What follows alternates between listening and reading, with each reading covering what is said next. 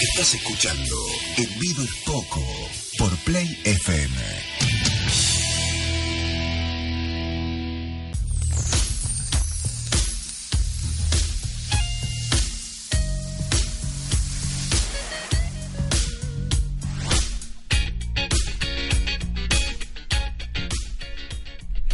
Tercer bloque de envido es poco, 10.54 minutos, 21 grados 4 décimas la temperatura. Ya estamos cerca de promediar la primera hora de programa y no sé cómo vamos a hacer para que entre todo el contenido que tenemos. Pero sí, ahora sí lo prometido, sin más preámbulos. Ustedes saben, el Lula Palusa, este famoso festival original de los Estados Unidos que viene, que data ya desde el principio de la década de los 90, se ha trasladado por primera vez a la República Argentina al hipódromo de San Isidro, Buenos Aires, para ser más exactos. Ahora, este hace un par de días nomás, el primero y el segundo de abril, estuvo, eh, bueno, se estuvo desarrollando este festival y en videos poco tuvo una enviada especial y la tenemos en línea. Les presentamos a todos ustedes a Vanesita Luquix, que a quien saludamos, que se encuentra actualmente en línea. ¿Cómo estás, Vane? Hola, Iván, ¿cómo estás vos? Buen día para todos. Buen día, buen día para vos. Te saludan acá, vos sabés, tu querido ex compañero Roger el Negro Alcántara. Y también está ¿Cómo conmigo. estás, mi negro querido? Hola, Vane, querida. ¿Cómo anda la torrenta más linda de todas? ¿Cómo estás, morochito? Estamos- toma- no, empiecen, empiecen, déjenlo para después a eh, este tipo de cuestiones. Y también la tenemos a Yamile Celeste Amila acá a mi lado para consultarte acerca de este festival. Bueno, mira, no sé cómo, mm, cómo a- abordar. Eh, me gustaría principalmente... Pregunta, bueno, primero vamos a hablar de un poquito de esto. Bueno, sabemos, como decíamos, el Lula es un festival de música original de los Estados Unidos, de bueno, donde eh, ofrece bandas de rock alternativo, indie, como le gusta al negro, rap, en punk rock. Bueno, y otro tipo de actuaciones. Empezó allá por el 1991, se realizó ininterrumpidamente hasta el 97 y después fue revivido en el 2003. Em, recientemente. ¿Cómo? Así es, lo interesante de esto es que es la primera vez que se hace en Argentina y por lo menos por lo que puedo observar ha funcionado perfectamente. Ah, sí. Así que sí, sí, totalmente. O Bueno. sea, El eh, primer eh, día mira, hubo más de 50.000 personas y no había ningún número fuerte y muchas bandas de rock muy alternativo, ¿no? Ujú. Y para lo que fue el segundo día, la gente superó las expectativas, el hipódromo estaba completamente lleno, más de 100.000 personas. Más de 100.000 personas. Más de 100.000 personas. La organización, la verdad, excelente, porque había muchos baños, muchos puestos de comida. Lo único que tengo a mi punto de vista, acostumbrado a lo que es en Córdoba, el Costín Rock, muy bien organizado el tema de la vuelta con muchos colectivos. Acá hubo un poquito de lío a la salida, pero la gente muy tranquila, por suerte. Sí, sí. Muy tranquila. Eh, me decías, Sí. el primer día, es verdad, porque no había espe- específicamente ninguna banda fuerte por ahí, eh, estuvo estuvo bastante, bastante... Estuvo, estuvo bien la convocatoria, me decís. Sí, sí, estuvo bien la convocatoria. Lo que me sorprendió a, a mi mo- modo de ver, tenía muchas ganas de ver a Julian Casablancas, el cantante de Stroke, Sí, pero bueno, el chico salió muy mal al escenario, la verdad, poco pudo dar de concierto, se escuchaba medio feo el sonido, no me digas. así que medio decepcionada por ese tema, pero todas las bandas además fueron impecables. Imagine Dragons, realmente al que le gusta el rock, sorprendió, una banda impecable para escuchar Sí. y cerraron a, al Kite Fires. Sin embargo, a mí no me gusta una banda punk más que todo, pero bueno, como sabemos nosotros los fanáticos del Indio Solari, el Indio los estima mucho a ellos. Sí, sí, así sí. que fue bueno escuchar una banda así, con un sonido, la- había más de 50 personas sobre el escenario, así que desplegaron una muy buena imagen, por lo menos los Cat Fires. Bueno, contame, eh, el Lula Palusa, eh, bueno, para trazar un paralelo como vos misma lo hiciste, tiene la particularidad de similar al Quilmes Rock, o más bien el Quilmes Rock es similar al Lula Palusa, de mantener eh, como estadios, eh, estadios, eh, escenarios simultáneos. Había, Así es, tenía cuatro escenarios. Tenía uno que se llamaba Perry State, que era el escenario más alternativo, que es donde estaban las bandas electrónicas y bandas de skip hop en algunos casos. Si te parece, ahora te repaso quién estuvo el primer día, ya que estamos hablando del primer día. Sí. Estuvo Franco B, Dietrich, Sí. Nairobi, eh, Flum, Flux Pavilion, Wolfgang Gardner, Kid Cudi y Zed. Bandas, como decimos, alternativamente estuvieron desde las 2, desde bien temprano, no sé cómo eh, funcionó el tema de los horarios acá, en la grilla marca desde las 12 pm hasta aproximadamente, bueno, las 9, 11 por Once ahí. y cuarto. algunos. Los horarios se han cumplido todos, los horarios, todas las bandas han salido horarios. La verdad que en eso no, no hubo queja para nada. Y esas bandas que, que me decís vos han tenido, si bien poca convocatoria, porque estaban en el escenario alternativo, estaban los en el New Order también, que tocó a las ocho y media el primer día, Sí, te iba a preguntar por eso. ¿Cómo lo Sí. viste a New Order? Otra de las bandas fuertes que también, quizá con otra tradición, No, otra época, pero...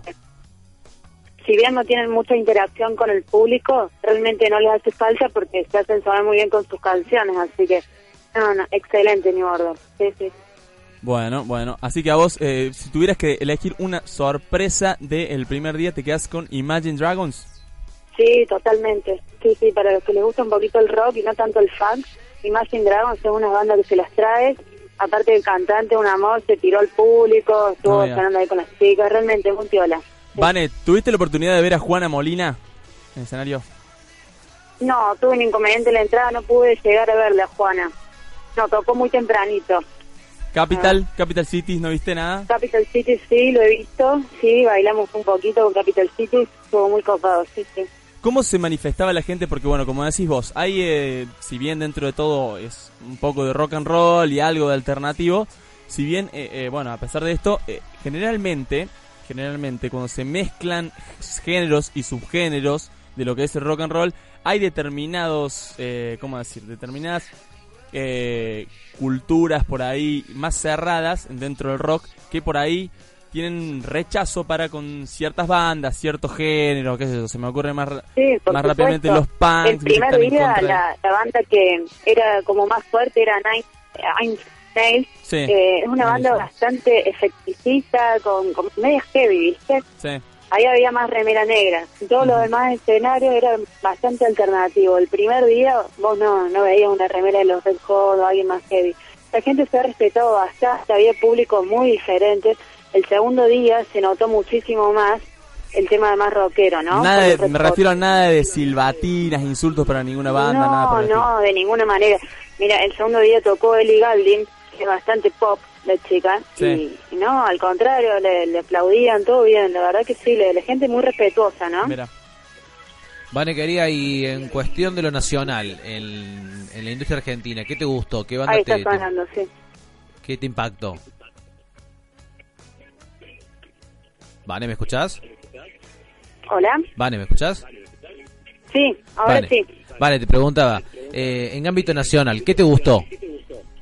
El ámbito nacional, Sí, de bueno, música. tocaron de- los Ilya Kuriaki, que el Sí. segundo día a mí me gustan mucho. Onda Vaga tocó el primer día, Sí, sí, Onda Vaga tiene su público realmente, porque si bien tocó temprano Onda Vaga, pero llevaba bastante remeritas, así que tenía su público. Onda Vaga a mí también me copa. ¿Y, Sí. qué, ¿Y qué te pareció Pez, por ejemplo? Que estuvo volviendo a la escena después de mucho tiempo. Discúlpame, no te escucho bien. No, ¿qué, ¿qué te pareció Pez? Ay, como que se pierde un poquito la, la comunicación acá en Buenos Aires, sí. Te preguntaba, te preguntaba el negro si, si tuviste la oportunidad de escuchar a la banda Pez. No, no, porque eh, a esa hora se mezclaba justo con otra banda que me gusta. Así que Seth no lo pude escuchar porque estaba en el otro escenario. Estaba viendo a New Order. Sí. Ah, bueno. Eh, el segundo día, contame un poco el segundo día que fue el más convocante y por ahí el plato fuerte, bueno, donde estaban los Red Hot y Kuriaki de Pixies. Sí, lamentablemente se mezclaban lo, lo que fue el plato fuerte Soundgarden. Tocaba Sí, a la misma hora que Ilya Kuriakis. Y Claro. era la primera vez en Argentina de Soundgarden. Sí. Así Sí. que como todos sabemos, bueno, Chris Cornell primero se disolvió, después con Soundgarden, tocó en Audioslave unos años y cuando volvió Soundgarden realmente fue un rock muy power que se escuchó con ellos, tiene una voz impecable, ofreció un show increíble, increíble, la verdad. Estuvo Bueno. espectacular. Estuve viendo la mitad de eso y después me fui a ver los Ilya Kuriaki, también llevan su público, así que muy contenta, sí. ¿De Pixies pudiste ver algo? De Pixies, sí, muy tranquilo, muy tranquilo, son hombres grandes ya toda la banda, los Pixies, Sí. pero um, me hizo acordar más o menos lo que va a ser las pelotas en unos años, porque tiene una chica también que toca el piano y el bajo. Ah, mira, mira, interesante Sí, esa sí. analogía. Una señora más que una chica, pero bueno, no, suena muy bien Pixies. Hay que verlo, una banda clásica, legendaria, ¿no? Estaba viendo también más temprano tocó una banda, quizá la banda más polémica de todo Lula Palusa, Airbag tocó, bien tempranito, pero ah, bueno. no, Airbag. Airbag realmente, mira, no los quise ni ver porque capaz que les tiraba. no entiendo ah, cómo vos eras la que eso. estaba a punto de bardear ahí. Y bueno, ¿cómo van a poner a Airbag, no? Habiendo tantas bandas buenas nacionales, ¿no? Sí, es, eso también es cierto, eso también es cierto. Pero no, lo, lo, han, lo han respetado bastante, la verdad yo no llegué a ver Airbag, no, no me interesaba ver Airbag, pero lo han respetado, la gente muy, muy educada, aparte los fanáticos de los Red Hot entraban después de las 5 de la tarde. Mira, para ver la- los platos fuertes directamente que era de rock de Soundgarden. La banda que sonó muy festiva y muy danzante fue Vampire Weekend. Ah, eso te iba a preguntar, Vampire Weekend también Sí, una no, banda... Vampire Weekend tiene mucho público, a mí me sorprendió realmente. Y es una banda muy alegre, o sea, el sonido de la guitarrita, es muy alegre la verdad esa bandita. Bueno, Tenía y- su público, pero mucho más tranquilo, ¿no? De lo, de lo que son los Red Hot. por supuesto. Bueno, y ahora te tengo que... Entonces te- me gustaría que me hagas un mínimo cierre respecto de tus impresiones de la performance de los Red Hot Chili Peppers en el Lula Palusa. Impecable, la verdad Impecable. Bueno, podemos decir que Anthony realmente no no se desenvuelve mucho con el público, pero la verdad que como canta no le hace mucha falta. El tierno de, de todo acá es Flea. Claro. Flea interactuaba con el público, este, le daba agua a las chicas de adelante.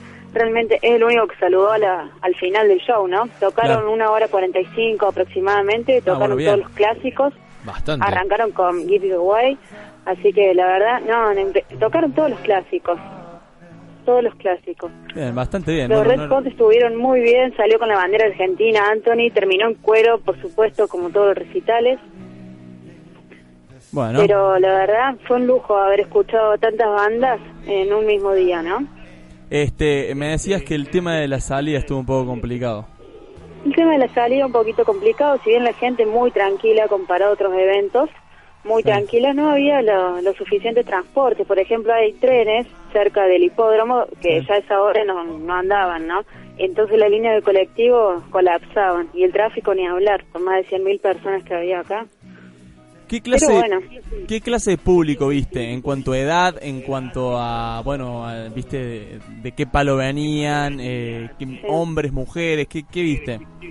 Mira, el primer día, un público joven, adolescente, Ah, hasta los 30 años por lo menos, pero gente qué muy bien. adolescencia tardía hasta los 30 años, ¿cómo es eso? No, los, ¿Eh? los del rock nunca crecen. Ah, está bien, adolescente, No. 30. O No, sea, somos todos adolescentes chicos acá. de 15, Sí, por supuesto. Ah, mira Chicos de 14 años que les gustaban la- las bandas más pop Ah, que, que hubo el primer día, que el segundo día vi mucho más remera negra y más gente del palo, ¿no? más Claro, gente más de rock. gente ahí del rock and roll.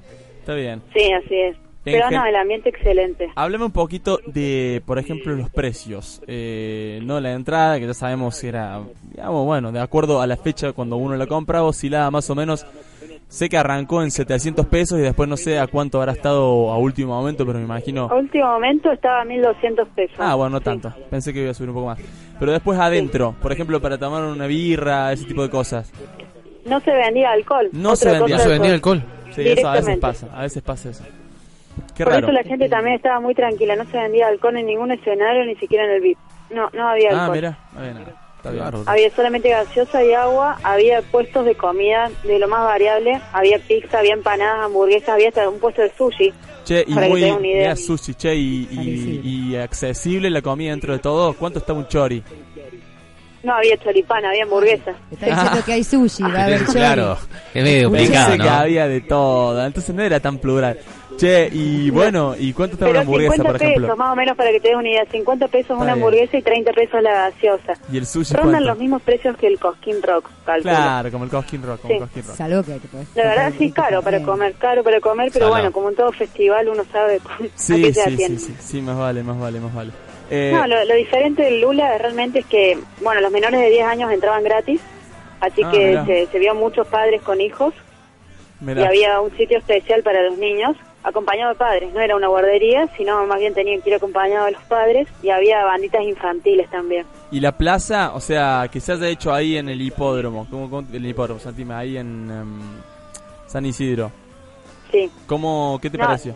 Palermo. El No hipódromo de San haber Isidro. sido sí. otro lugar mejor acá en Ah, Capital porque es lo más grande que, que existe acá, entonces los escenarios estaban lo suficientemente lejos para que no se mezclen los sonidos Mira, y la gente pudiese andar bien dispersa. Bueno. No, hablando acá con la gente que me está alojando que es de Capital Federal, no, la verdad que están muy contentos por el tema de- del lugar, ¿no? No podría haber sido otro lugar realmente acá, por lo menos en Capital. Bueno, a unos lo tiran en medio de Menemis tal lugar, pero está bien, según vos, se ve que está bien la plaza. Bueno, negro, ¿te quedó algo a vos? Eh, ¿Me escuchás, Vane? Sí, ahora sí, te escucho bien. Vane, quería, no, te quería preguntar en cuanto a lo que es el público. ¿Viste mucho público internacional? ¿Cómo pudiste ver que se mezclaba? ¿O era el peso fuerte era toda gente de Capital y de Buenos Aires? El peso fuerte realmente mucha gente de Capital de acá y en Buenos Aires en general mucho extranjero. Así que todo el extranjero creo que estaba fue el Lula Palusa porque había bastante extranjero. Había mucha Claro. gente de Brasil, mucha Sí. gente de Uruguay Bueno, Lula también. Palusa sí. Había muchas banderas, sí. Se ha hecho en San Pablo mucho tiempo también. Va, un par de años. Lamentablemente al ser un día de semana mucha gente del Claro. interior no, no ha podido viajar. Sí. Exactamente, por eso te preguntaba. Sí, sí. Pero te, eh, pero te llenó completamente tu, tus aspira tu, te completó, te- fue... La expectativa. Tus expectativas te las llenó. Así es, a mí sí, sí, totalmente. Valió la pena. Totalmente. Un, un evento realmente que hay que ir, ojalá es que lo sigan haciendo.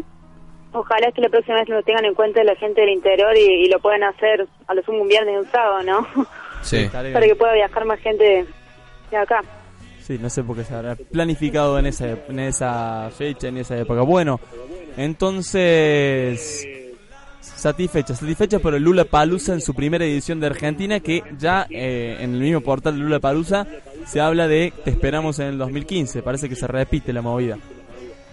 Ojalá que así sea y que tengan mejor en cuenta algunas cuestiones de del público para que pueda visitarlos todos los de la Argentina y el Sí. tema del transporte nada más. Pero acá la plaza me pareció excelente, sí. Bueno, perfecto. Bueno, entonces ahí te agradecemos el contacto. Bueno, la verdad ha sido muy completo eh, y que sea hasta pronto. Bueno, un beso grande para todos ustedes allá, chicos, y sigan los éxitos. Bueno, un Gracias, beso, beso Vanessa. grande. Gracias. Un beso, Vanesita. Chao, grande. Chao, chao.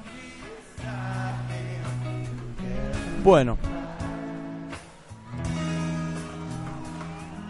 Este, ahí teníamos entonces a Vanessa Luquix que nos contaba sus impresiones del Lula Palusa, un festival que aparentemente ha satisfecho como mínimo las expectativas de eh, los que querían ver a este histórico festival que se realizaba por primera vez en Argentina, se estuvo realizando también eh, hace unos años en Santiago de Chile y también en Sao Paulo. Ahora se hizo acá en Buenos Aires, en eh, el hipódromo de San Isidro. Y eh, allí hubo, bueno, según decían el primer día, alrededor, alrededor de 50.000 personas. El segundo día, Vanessa tiraba ahí 100.000 personas. La agencia Telam habla de 70.000. Bueno, eso son cosas difíciles de calcular, pero lógicamente, seguramente en convocatoria le ha ido muy bien a este festival del Lula Palusa.